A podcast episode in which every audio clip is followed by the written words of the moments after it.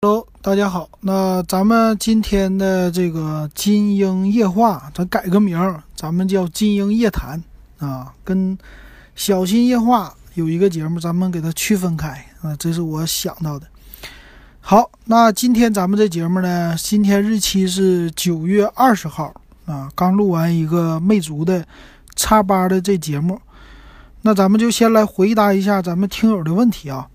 首先第一个听友。这个听友是在 QQ 群里啊，他给我留言的。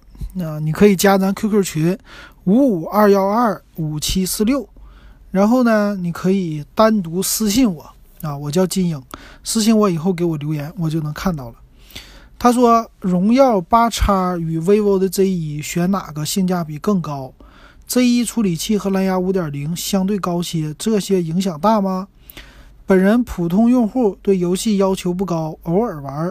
看网上有吐槽，八 X 用一段时间，WiFi 联网不稳定，是真的吗？有意买八叉，毕竟是刚发售新机，麻烦给个建议，谢谢。还有补充问题啊？他说今年最后一个季度了，还有什么品牌会出两千元以下性价比比较高的手机？挺看好荣耀八叉。能成为今年两千元以下性价比最高的手机吗？这回购机预算两千块钱以下手机啊，毕竟八叉较好。说想我这样穷屌丝在十一买手机是不是最好的时候？麻烦了，谢谢。好，那我跟你说说啊，首先你这个问题是星期一问的，星期一，然后这不这两天吧，就发布了一堆手机。嗯，相对于来说呢，到年底啊，是最后一个季度。啊，现在各大品牌最少要发布一轮，但是我估计啊，有可能发布两轮，就包括小米，呃，华为也是，这些手机都会在发新机，所以呢，你想买呀，现在你可选择性就更多了，比如说新发布的这个小米八青春版啊，骁龙六六零的，还有这个魅族啊，你都可以来不用选择 vivo 的 Z 一了。呃，这两个呀，vivo Z1 其实和小米八叉相比啊，那当然是啊，vivo 的 Z1 更好一些了。总体无论是它的外形，还是它的这个品牌，还有处理器啊这些，但是售价相对于高那么一点。但是现在呢就没事了，现在这两个你不用比这两个了，你有更多的选择。比如说 vivo Z1 啊，和它同样的，你就可以看。嗯，小米新出来的啊，这个小米八青春呐，还有 SE 啊，这些都可以选啊。然后，除我蓝牙五点零这个技术呢，就不用说特别的关注它了。蓝牙五点零当然这个技术很好啊，但是说应用的它只是一个版本。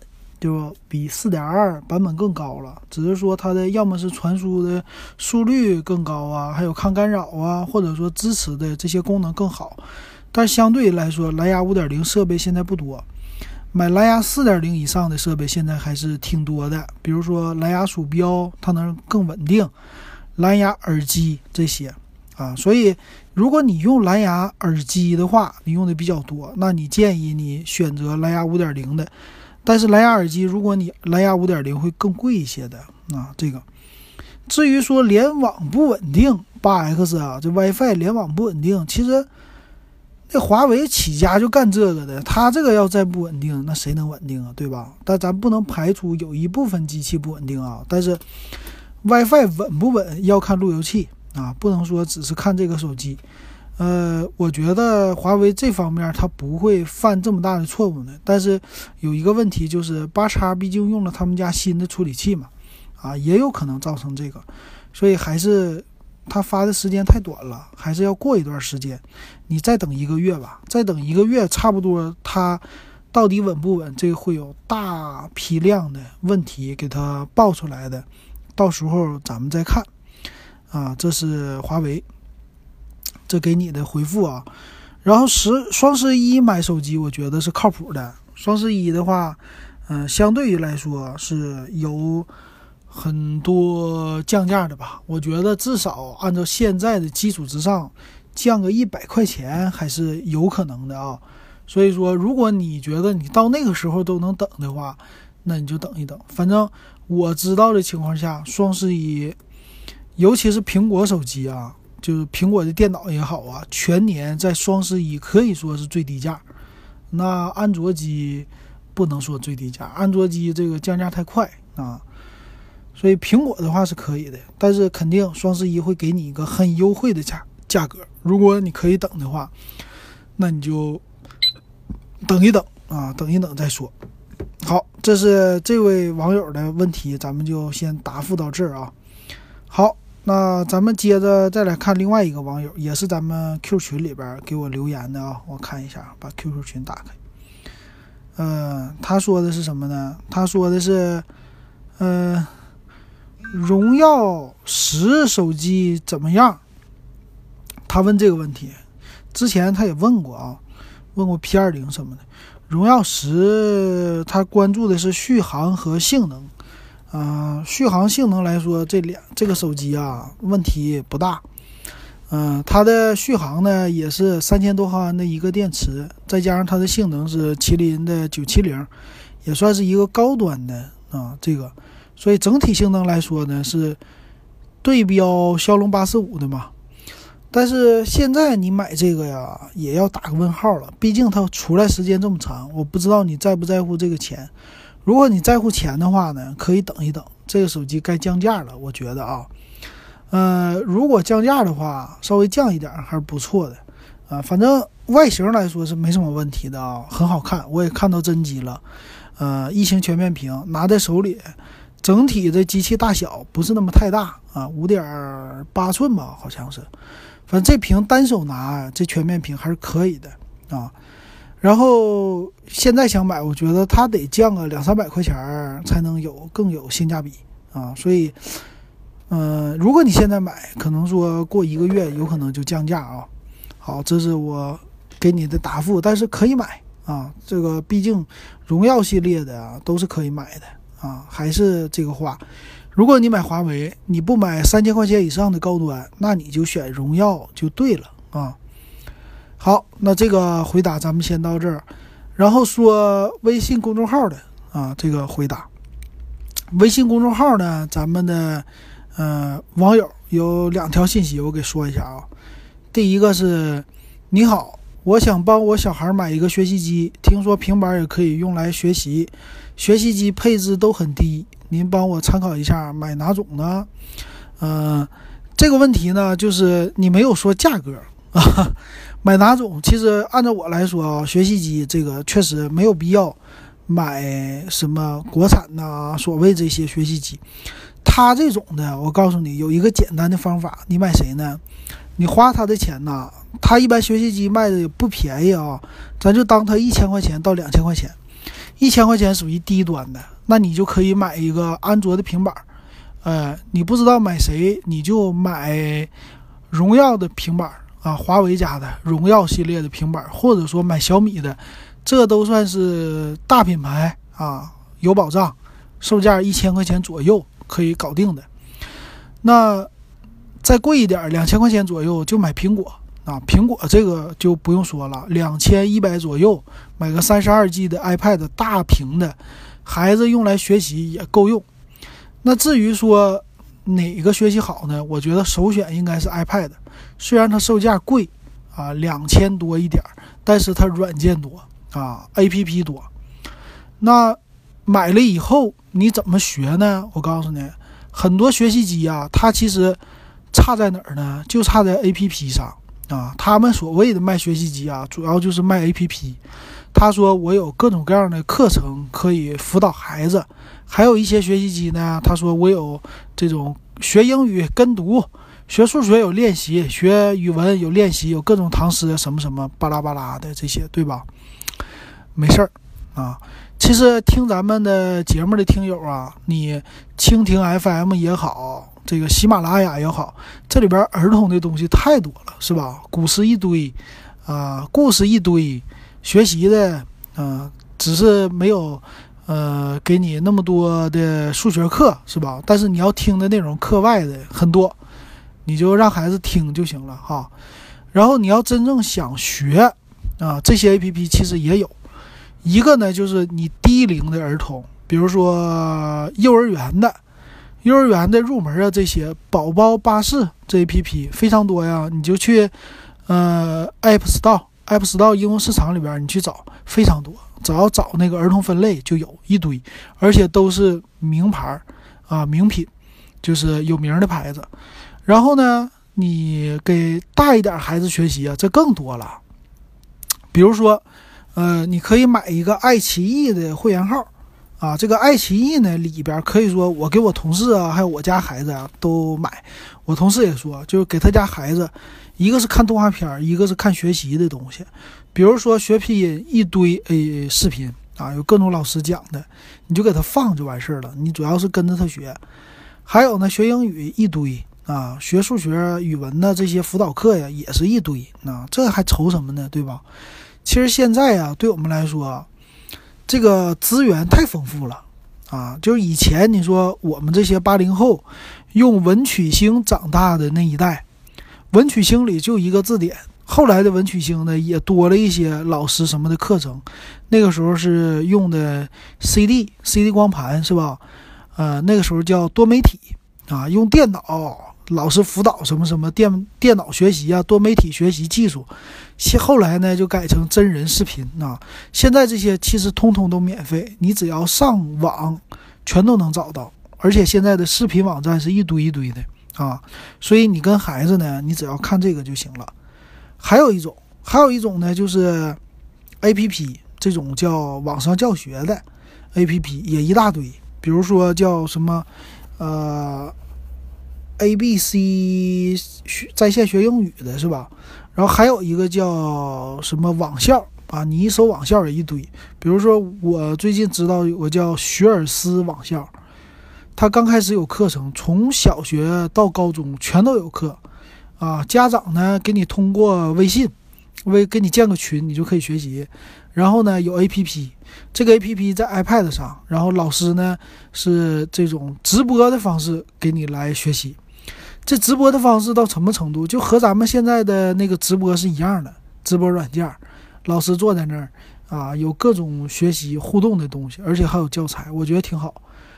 啊，这个也是，所以这这么多东西，你想花钱买呀，也花不了多少钱。一个一年的会员，现在爱奇艺，你你买个京东的会员，再买个爱奇艺的，这两个叫京东的 VIP，对吧？啊，京东的。呃，VIP 的话一百四十八，还送一年的爱奇艺的 VIP 是吧？又能购物，然后爱奇艺又能看视频，这就够了。我觉得咱们其实你这个孩子学习呀的问题啊，这个是从小从小学到老。其实你给他掌握一个学习方法，那作为家长咱们来说，就是呃掌握学习方法就可以不要钱了。但是说你要。把孩子送到那个托班呢，好处就是说你不用管他了啊，就是花钱买时间啊，买别人帮你带孩子啊，基本上是这个。但是学习机我觉得没啥用啊，啊，这是学习机的问题。第一个咱们回答到这儿，然后说第二个，第二个这位呢是之前问过我的，好像也是看他的头像，我记得好像之前也问我学习机的事儿啊，这一看就当妈的。然后呢，他这回说的不是了，这回说的这个很很有意思啊。他说那天吃饭碰到两个大姐，他们拿个半个手机大小的设备，说是在养卡。你听说过没？用一个仪器模拟消费，人在哈尔滨却能搞出在杭州的刷卡记录，假装购买东西，可能扣除一点手续费后再把钱返给你，通过造假。虚拟购物，啊，把这个记录啊，把自己信用卡上的额度刷上去。他们说，他们做生意的朋友都这么搞。问我这么年轻，咋连这个都不知道呢？你知道这咋回事不？给我们唠唠呗。好，你这问对人了啊！你问我就对了。我不知道你有没有听过我之前的节目啊？我告诉你啊，就两三年前，我就在这种公司啊，这个叫。支付公司啊，我以前在那公司上班，上了一年多，所以全都是干这事儿的啊。就这个事儿我知道，这叫啥呢？确实，这个叫养卡。首先来说，这养卡的概念是什么呢？养卡呢，就是一个信用卡，那可能刚开始给你三千五千的额度，你通过消费，那这个信用卡公司他们是有一个呃，算是一个计算方式的吧。根据你的消费额度，你还款是否按时啊？这些，他们有一个计算公式的。然后通过时间不断的就给你积累的情况下，他会慢慢让你的卡的额度更多的。就是说，你的信用良好嘛，你花的多，那你还的也多，是吧？比如说给你五千，你每次都给他花完啊，每次都花四千多，那一看你就不够用啊，所以说他就给你额度提高。呃，其实呢，这个东西是跟个人的信用有关系的啊。就像咱们普通的个人啊，办那种金卡，一般好像我记得是五万块钱封顶吧。就是他刚开始银行不会给你这么高的额度的，它是一个信用嘛。信用这东西就是说白了，你跟别人借钱，好借好还，再借不难啊。你越借的每次都还，那人家越愿意多借给你，对吧？因为你信用好嘛，就这样的。说银行也这样，刚开始五千，后来七千、八千、一万，啊，一万五、两万、两万五、三万，啊，一看你三万还不够花，那给你提到四万、五万，是吧？如果你办到白金呢，十万，啊，还有什么无限啊，二十万、三十万这些随便花去，啊，这主要看个人的信用和资产，这个银行对你都有记录的。那这个东西呢，这叫养卡，就是他花这个时间，他不停的在消费啊。然后你刚才说那个半个大小手机的东西啊，这个叫 POS 机啊，只是说它和咱们传统上的那个 POS 机不一样大啊。咱们传统上的 POS 机呢是，呃，以前咱们在超市里消费也好，在什么商场里消费，这些要刷卡或者现在是插卡，这些有一个实体的 POS 机，很大，是吧？但是这种小的呢，它是一个不同的设备。以前我们的公司就做这个的。这东西最小的是到什么程度呢？是到一个插你耳机上的这么一个刷卡器，就插在你手机的耳机接口上。这个就三点五毫米耳机接口就能用，啊，非常小，就是一个糖块那么大，或者说一个小方块啊，就两三厘米那么一个。那这个东西呢，是从外国来的，也是外国一个公司，他们就是说有了手机以后，觉得支付不方便，啊，他没有支付宝啊，然后说还得老外喜欢用信用卡，喜欢刷卡，那我怎么来做呢？就不让你用那个那么大的机器了，所以他推出的这么一个东西，人家研究出来的，这说白了就是一个读卡器啊，然后插在耳机上。然后这样呢，你也可以插在 iPad 上，再通过它的 APP，他们就可以让你便捷刷卡，啊，这是这种方式，这是老外流行的，然后咱们国内学过来。呃，这个呢，是我们以前公司他们啊也做这个业务，这种设备非常多。然后还有一种，你说半个手机大的呢，那个设备啊，还有一种叫蓝牙连接，通过蓝接连接蓝牙啊，它比那个设备大。它是一个带像手机那么大的，它是一个带实体按键的这么一个刷卡器啊，也可以把它看成小 POS 机啊，这是设备。然后至于你说的他们消费这个东西啊，这个东西就有意思了啊。呃，他们管这个叫渠道啊，渠道不同。呃，你其实呢，你正常的消费啊，在 POS 机上，比如说你在银行。啊，你在超市里消费，我不知道你有没有以前关注过这个收款的，就是超市收银台。其实超市的收银台呢，它不止有一个 POS 机，它有好几个 POS 机。比如说在上海，以前呢，我们去超市里消费，至少得有三个 POS 机，一个是刷这种银联、Visa 这种信用卡、银行卡的一个 POS 机，还有的呢是刷专门的。上海这边叫三德卡，这卡呢就是充值的一个储值卡，专门刷这个东西的一个 POS 机啊。还有呢，刷另外一种卡的一个 POS 机。所以上海以前呢，这个超市里的收银的时候好几个啊，挺麻烦的。那后来呢，不就有支付宝、有微信了吗？这个东西呢就逐渐的被取代了。现在越来越多的是用支付宝，所以一个二维码啪一扫。啊，就是一个条形码扫描器就够了，就没有这 POS 机了。所以这是超市里。那他那个商场里啊、超市里的这些 POS 机啊，你刷卡的时候，这个叫不同的一个渠道啊，就不同的通道。就是说，你在 POS 机上一刷，比如说这个，一般我们说除国外消费啊，有两个通道，威萨啊、万事达，这是最有名的。就是说，这是两家发行这种信用卡，或者说对信用卡进行服务的一个机构。你在他那上刷卡呢，他就帮你把钱扣了，啊，把钱从对方的卡上扣掉，然后给你的银行卡上啊，基本上就这个意思。中间他收一个这个叫手续费的东西。那这个东西呢，就现在呢，他们做的啊，就是小的这个设备也是有通道的。那这个通道呢，就是有各种各样的了啊，这个我就不给你深究了，反正。你知道，它这个用的是不同通道。那这个通道呢，它是有一个刷卡费的封顶的啊，这点很好。就是说，叫我们以前叫点三八点七二啊，就是封顶是什么意思呢？比如说你刷一百块钱，点三八就收你个啊三毛八还是三块八，我忘了啊。那这个呢是有一个最低消费，比如说收你五毛或者一块，你刷一百就收这些。但你刷一千呢？它点三八封顶可能是三块八或者三十八，你刷一万也是三十八，知道吧？啊，你刷两万、刷三万也是三十八，这是它的叫点三八类似的这么一个封顶的政策。所以呢，本来说是为了消费用的，然后通过第三方支付来支付的，但是后来就被大家给利用了啊。这个因为说什么呢？很多公司啊，它其实就像代理模式的。啊，这家他给你做好这个渠道以后，你谁都可以用啊。你只要跟他，你有一定的实力啊，比如你是个公司，然后你开发这设备，跟他去租用这个设备，租用这通道就行了。手续费呢，他最高就收你这么多。然后呢，你再把这个设备卖出去，然后让别人刷你的这个设备，通过你，你中间赚一点手续费的钱，基本上就干这个的。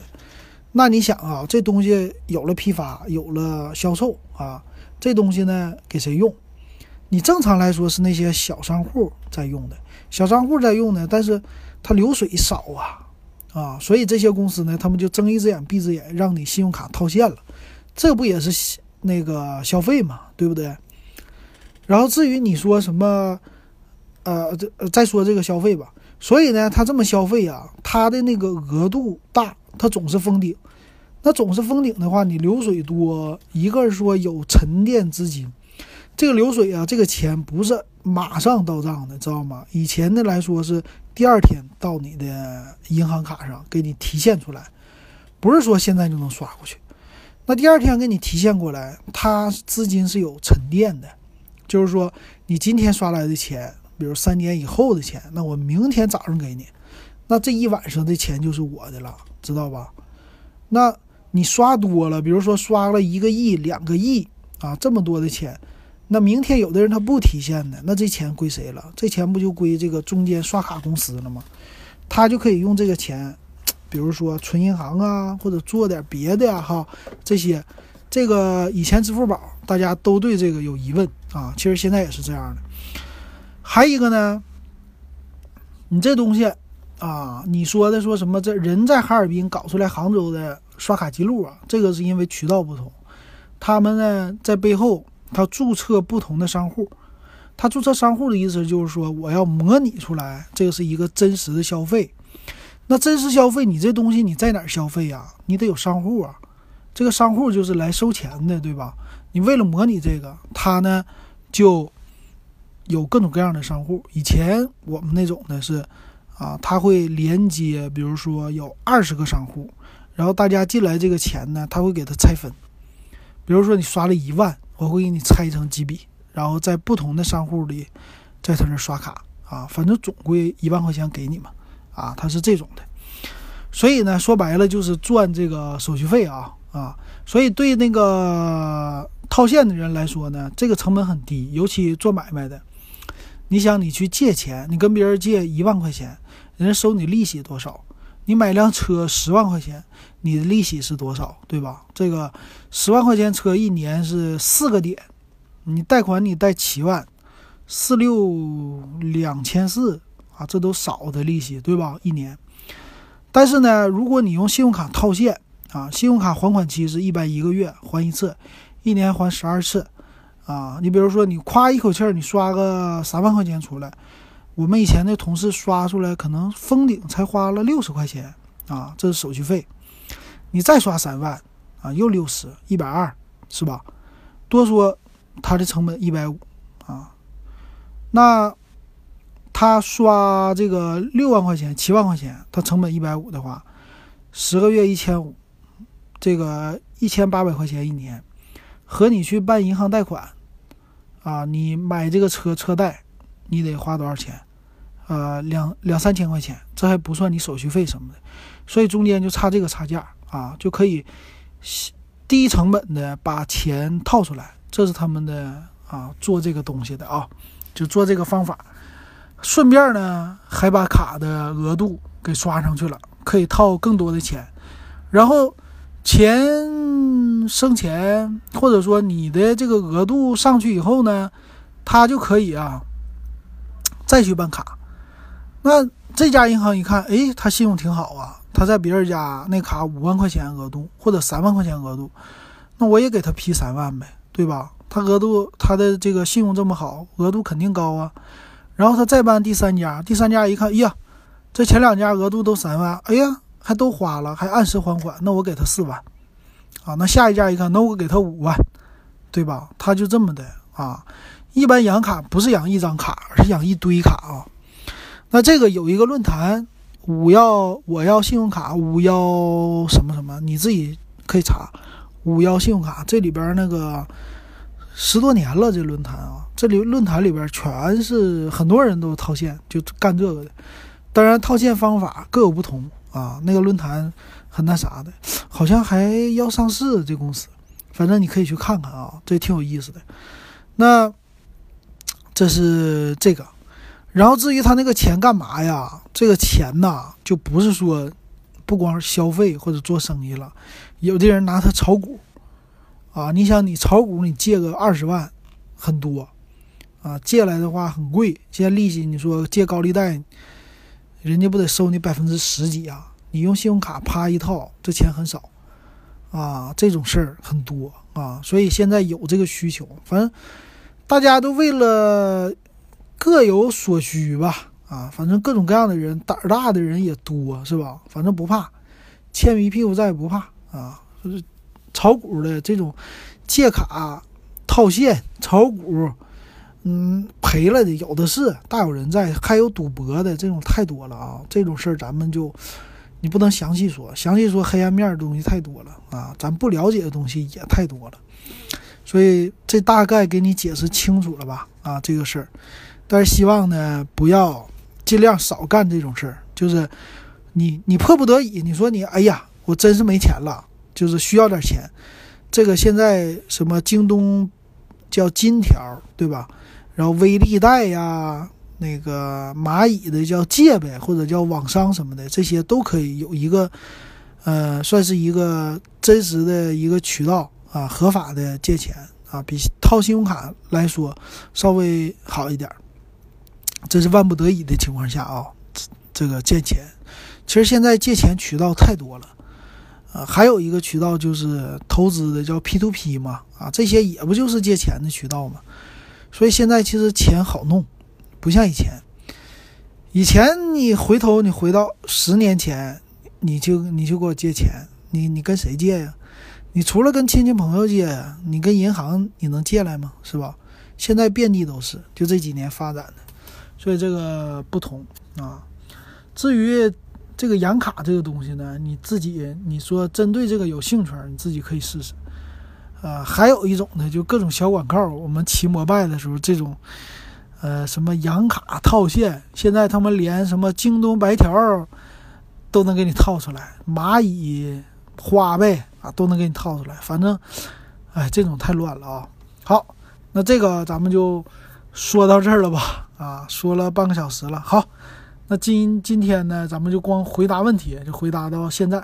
欢迎大家在有什么问题啊，咱们再关注 QQ 群五五二幺二五七四六，还有咱微信公众号电子数码点评啊，有问题我就及时给你们回答。